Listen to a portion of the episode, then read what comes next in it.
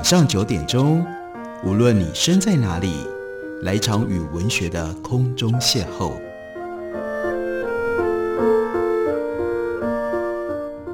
杨照谈书，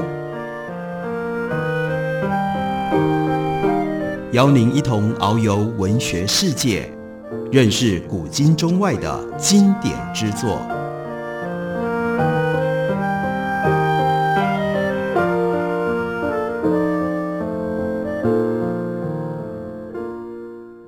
各位听众朋友，大家好，欢迎收听杨照谈书。本节目以台北广播电台 FM 九三点一，每个星期一到星期五晚上九点为大家播出。我是杨照，在今天的节目当中要为大家介绍的是猫头鹰所出版的书，这是畅销二十年纪念新版。这本书的标题英文原文是 Rare Earth，稀罕的地球，副标题是 Why Complex Life is Uncommon in the Universe，为什么复杂的生命是如此的在宇宙当中罕见。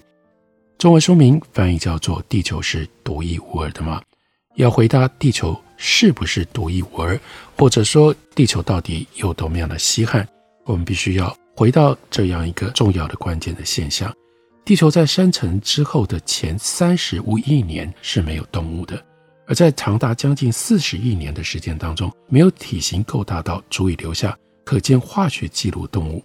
但是五亿五千万年前，大型而且多样的动物生命终于在海中涌现，而且就像是宇宙的开端，在一个突发的 Big Bang 大霹雳一样，这是在地球上称之为叫做寒武纪大爆发。在这样的一个突发的事件当中诞生了动物。短时期之内，所有的动物们依照独特体区蓝图而归类的各种动物的类别，比如说节肢动物、软体动物、脊索动物等等。不是正在演化，就是首次出现在化学记录当中。在有六亿年历史的沉积层当中，从来没有找到过毋庸置疑的后生动物化石。在地球上每一个角落都是如此。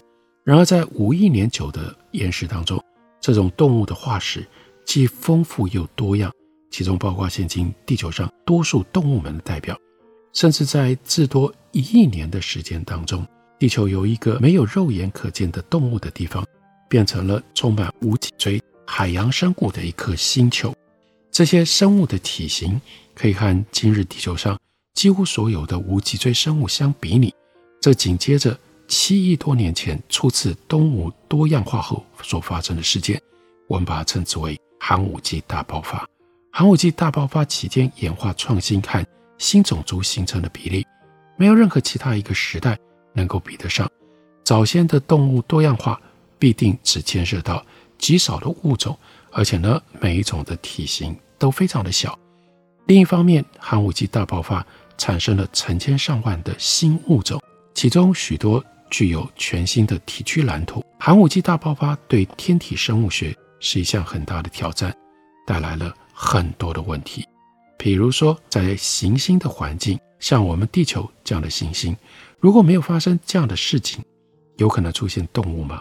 寒武纪大爆发到底是因还是果呢？也就是说，今日地球上丰富多样的动物生命，是否有可能是这次突变多样化的副产品？而如果寒武纪事件的规模只是小型爆炸不到大爆炸的程度，这些动物的生命是否就不会出现了呢？是否只要前寒武纪晚期第一次事件发生，一切？就会因果相连，成为不可避免，还是需要另外外在的因素来进行刺激呢？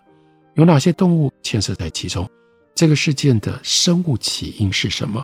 它的成因又是什么？有某一种生物或者是环境的刺激存在吗？还有，跟天体生物学最相关的是，一旦演化出某个程度的生物组织，就必然会引发寒武纪大爆发吗？寒武纪大爆发。是不是有可能不会发生呢？寒武纪大爆发最重要的特色，较大的化石突然出现，在世界许多地方都可以轻易地发现，证据清楚明白。即使最早期的地质学家也知之甚详。比如说，在美国的华盛顿州，这是两位作者他们呢教书跟生活的地方。所以在这里呢，寒武纪事件的迹象，在小镇旁边都可以清楚可见。叫做 Eddie 的这个小镇，有一条乡村小路迂回曲折在海岸山脉的山路、丘陵，并且穿过低处裸露的石英岩。这些岩石是超过五亿五千万年前白色沙滩的石化痕迹。假如时光可以回溯，那片沙滩大概不会引起任何的注意，因为那里看起来一点都不特别。沙滩就是沙滩，在任何时空都是如此。但近处海岸和内陆景色的景观非常的特殊。没有任何植物或者是动物存在。在今天地球上，有些地方的植物并不容易见到，像是环境最为严酷的沙漠、北极、南极地区。但这些地方是这个富满生物的星球，它的例外之地。这并非五亿五千万年前的情况，不只是陆地上荒凉。如果我们涉过浅滩暖海，会发现水里没有闪亮的鱿鱼。也没有急处逃离的螃蟹，没有海星、海胆，或者是任何的贝类躲藏在沙里，而其他今天海边常见的动物也几乎都不存在。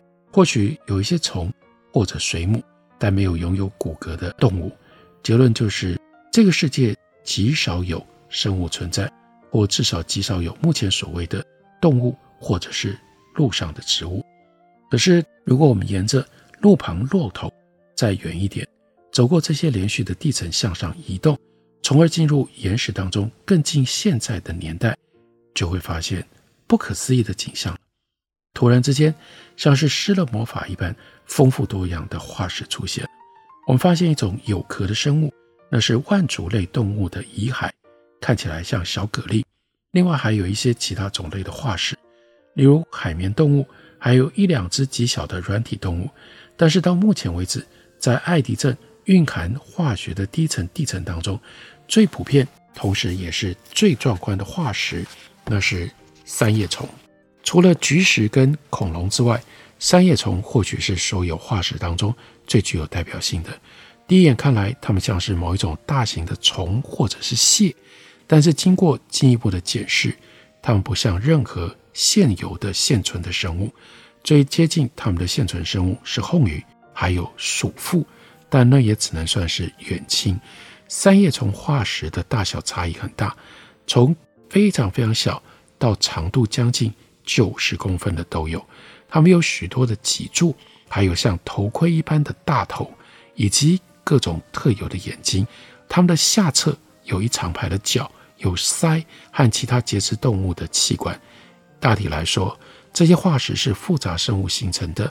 复杂化石，因而没有荣幸成为世界上最古老的动物化石。如果达尔文的演化论是正确的，最原始的化石应该要比三叶虫简单得多。事实也的确如此。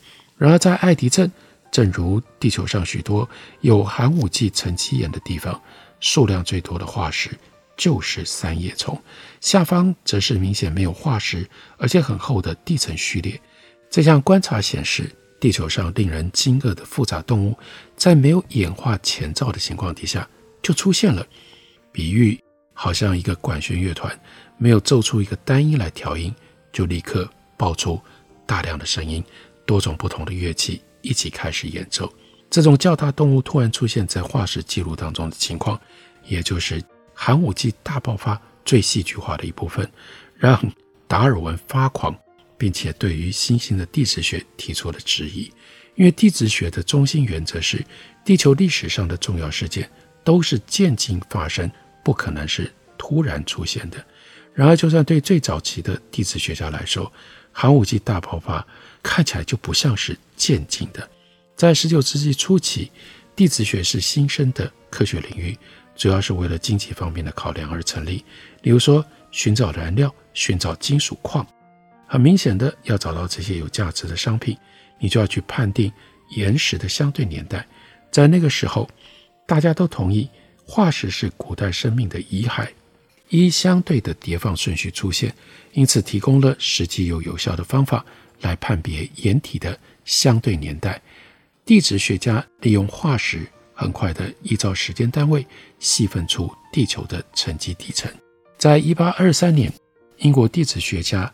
沙巨维克，他将某一个时间单位命名叫做寒武纪。依照他的观察，在威尔斯这个地区的厚层沉积岩当中，蕴含特殊的化石族群，包括我们刚刚提到的三叶虫，而且数量非常大。在这些地层之上，则是具有不同化石族群的沉积岩，代表了时间单位，最后被命名为叫做奥陶纪。然而，在沙居维克继续详细标出并且描述当地蕴藏的矿物跟化石的时候，却发现了一件异常的事：有一些地层没有化石。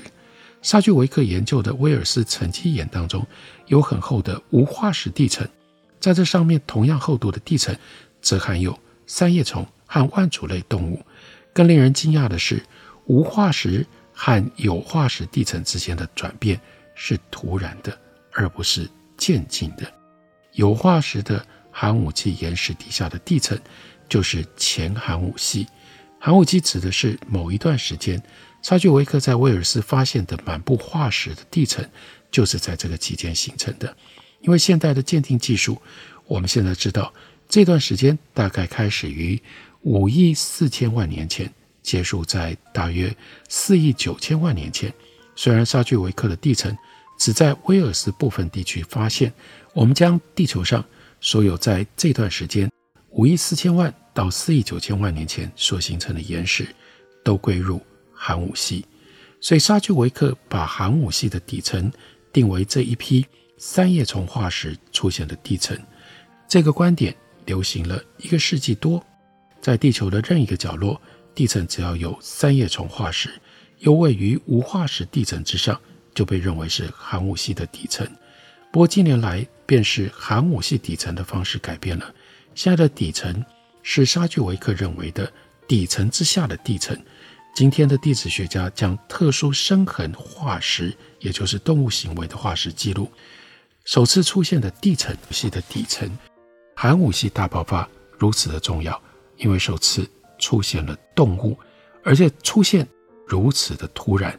这其实也就是要告诉我们，寒武纪大爆发和这之前的地球的环境、地球的状况有了太多太多太大的差异了。我们休息一会儿，等我回来继续聊。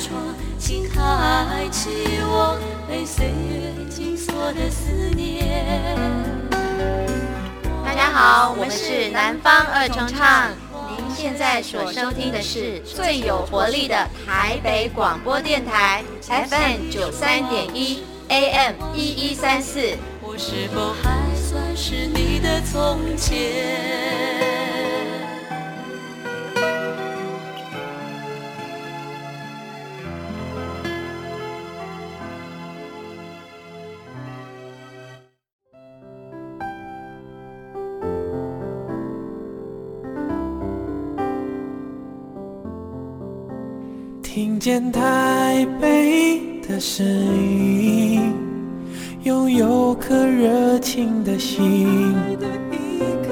有爱与梦想的电台，台北广播 FM 九三点一。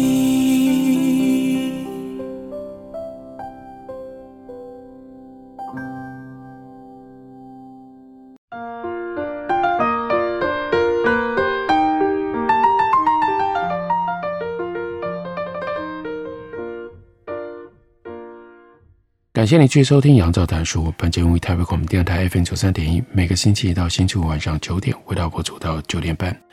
在今天节目当中，为大家介绍的是 Peter Hall 以及 Donna Brownlee 所写的《地球是独一无二的吗》。我们从前面寒武纪大爆发的讨论当中，我们可以得知两位作者的重要的主张，那就是地球在很漫长的时间。只有细菌跟古菌域的生物，那是非常简单形式的生物，而且是借由不同的代谢的方式来应对环境的变化。这样的生物在宇宙当中，它所需要的条件没有那么样的严格。在我们以往认为不可能有生物可以存活的极端环境，包括高温，包括非常独特的化学组成，现在我们都发现有细菌或者是古菌的存在。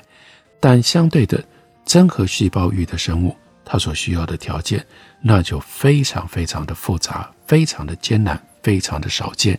所以，即使是在地球，也都是要到了距离今天五亿多年前，才开始形成了这样的条件，才出现了真核生物。那真核细胞生物，才是今天在地球上，植物、动物，当然也就包括人，还有。人所创造出来的文明的基础，所以从这个角度来看的话，那这方面地球非常非常的特别，甚至使得如果我们要来讨论宇宙当中可不可能有文明，我们沿着这一条线来进行严格的推断，就会越推断越发现地球是如此的珍贵，如此的罕见。让我们开始想象，我们能够观察到一百个太阳星云所形成恒星，以及围绕四周的行星的情况，其中会有多少藏有像地球一样有动物生存的行星呢？这个问题大家都很好奇啊。那就是如果要有这样的一种动物可以生存的适居环境出现，那第一项重要的条件是一颗适合恒星的形成。这个恒星燃烧的时间必须要够长。足以出现演化的奇迹，能量的产出不会不规则或者急速的改变，没有太多的紫外线辐射，以及最重要的，它的体积要够大。在一百个这种恒星当中，可能只有百分之二到百分之五的太阳星云拥有跟我们太阳一般大的恒星。宇宙当中大多数的恒星比我们的太阳小，虽然较小的恒星四周可能仍然有。具有生命的行星，但大部分这一类的恒星，它的光线太过于暗淡，像地球这样的行星，必须相当近的距离来绕行恒星，才能够获得充足的能量来形成水，或者把水融化出来。而为了要能够取得适当能量，而离小型的恒星很近，就导致了另外一个问题。那就是潮汐锁定，在这种情况底下，行星会以固定的一面来面对恒星。受到潮汐锁定的行星，当然就不适合动物居住。假如把行星的系统的数字增加到一千个，那或许会有二十个等同于我们太阳大小或者稍微大一点的恒星诞生。情况为何如此呢？即使这样，这个数字也太小。要产生真正像地球的行星，可能性还是不高。或许评估各种机会的最佳方式是再造让我们太阳系形成的景况，然后在假想的实验当中再次进行整个过程。那这里就提到了 Stephen J. Gould，他在解释寒武纪大爆发的时候，就利用了这种脑中重建的方法。Stephen J. Gould 在一九八九年出版的。Wonderful Life，奇妙生命的这本书里面就描述这样的过程。他说：“这是带子重放，像录影带重放一样。你按下倒转键，确定实际发生过的每一件事情都已经完全消除，回到过去的任何一个时空，让带子重新播放，看重播是不是跟原本的情况完全一样。我们要做的是重放一次地球形成的带子。”开始的时候是行星状的星云，质量跟元素组成都跟我们太阳系诞生的时候一模一样。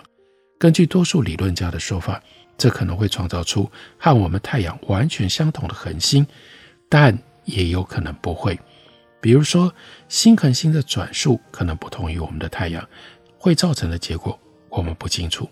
再来，一千个此类太阳星云当中，或许会出现。一千个人类熟悉的太阳的复制品，然而产生的行星组合也不一定相同。重播这一卷带子，非常有可能不会得到我们的太阳系的再版，因为太阳系有九大行星，另外呢有一个没有成型的行星，现在变成了所谓小行星带。轨道在四颗类地行星之外的木星，和另外三颗气体巨星，还有一千彗星围绕着以上的组合。现在开始多重的偶发事件，在一千个新形成的行星系统当中，没有一个可能完全同于今日的太阳系，就像没有两个人特征会完全吻合。在聚合的行星系统当中，许多过程，包括行星的形成，都可能呈现杂乱无章的情况。行星形成于所谓的生成带，其中各种元素同时出现，然后结合成为卫星，最终聚集为行星。行星科学家最近的研究结果显示，行星的间隔可能十分规律，一个恒星系统可能会出现少至六个，最多十个，或者是更多的行星。美国宾州州立大学的凯斯汀教授认为，行星的间隔并非偶然造成的，行星的位置是经过精密调整的。而假如太阳系进行许多次的再造，每一次还是会得到相同的行星数字。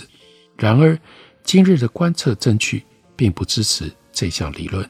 已发现的太阳系外行星有各式不同的间隔跟轨道，而且位置并没有像理论所说的那样井然有序。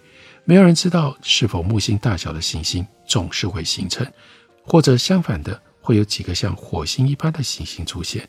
行星可能大约会在地球所在的位置形成，但体型可能较大，可能较小，多少较近太阳或离得比较远。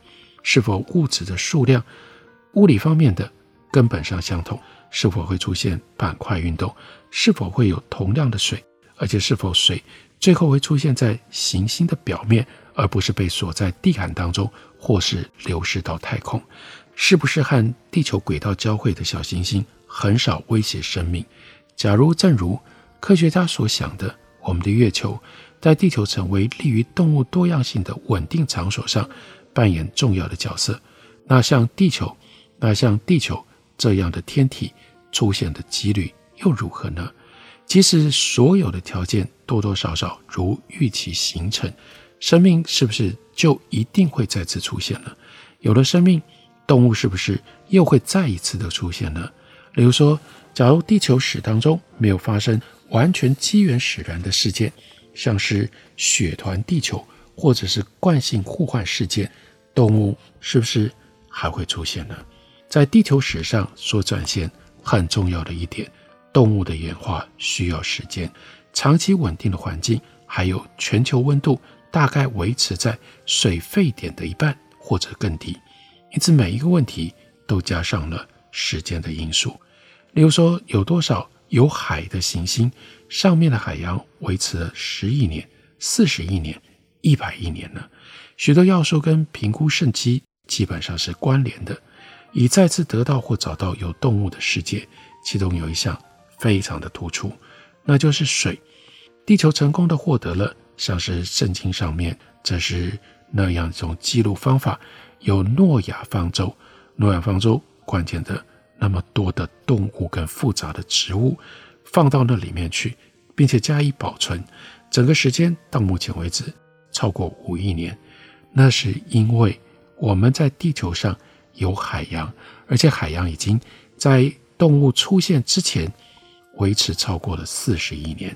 假如我们对沉积记录的分析正确的话，在最后的二十亿年当中，地球海洋的平均温度维持在摄氏五十度以下。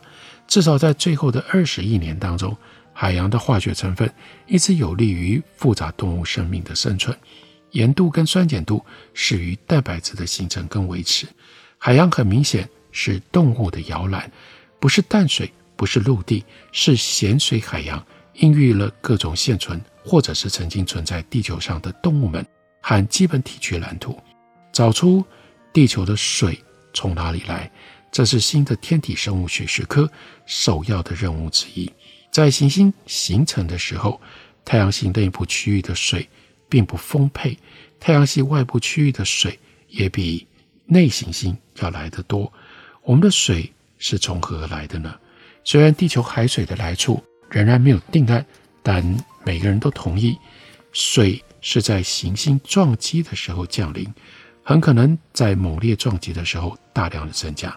出乎意外的是，地球上最后的水量或许和地核的形成是有关系的。在富含铁和镍的地核生成的时候，聚合而成的行星当中，大部分的水会在氧化的过程当中消耗掉。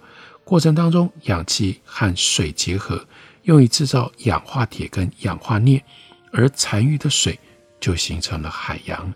或许在地球初形成了之后，残存的水量因为彗星带来的水而显著的增加，但也有可能没发生过这种情况。无论如何，海洋在三十八亿年前就达到目前的水量。斯坦福大学的罗伊教授预估，在三十亿年前，地表的陆地少于百分之五，大概一直到二十五亿年前，围绕地球的海洋的化学性质主要受到海水还有。海洋地壳以及地函之间的交互作用影响，地函的副作用在海中还有中洋脊以及裂隙区域和海水产生了交互作用，这是非常难得，而且牵涉到完全数不清的各种不同的变数的配合。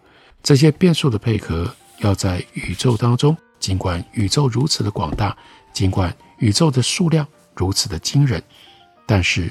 要把这些条件都能够聚合，在时间当中再产生，让这种复杂的植物以及动物能够在行星上出现。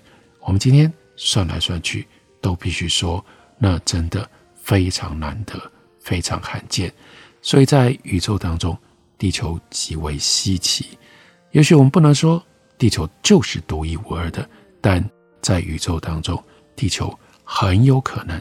是独一无二的，这是目前在天体生物学上对于地球的演化，我们所认知更进一步推到宇宙的环境当中，我们正在探索，并且开始越来越清楚知道的一些重要科学事实。这本书书名就叫做《地球是独一无二的吗》，介绍给大家，推荐给大家。下个礼拜一同一时间，我们再会。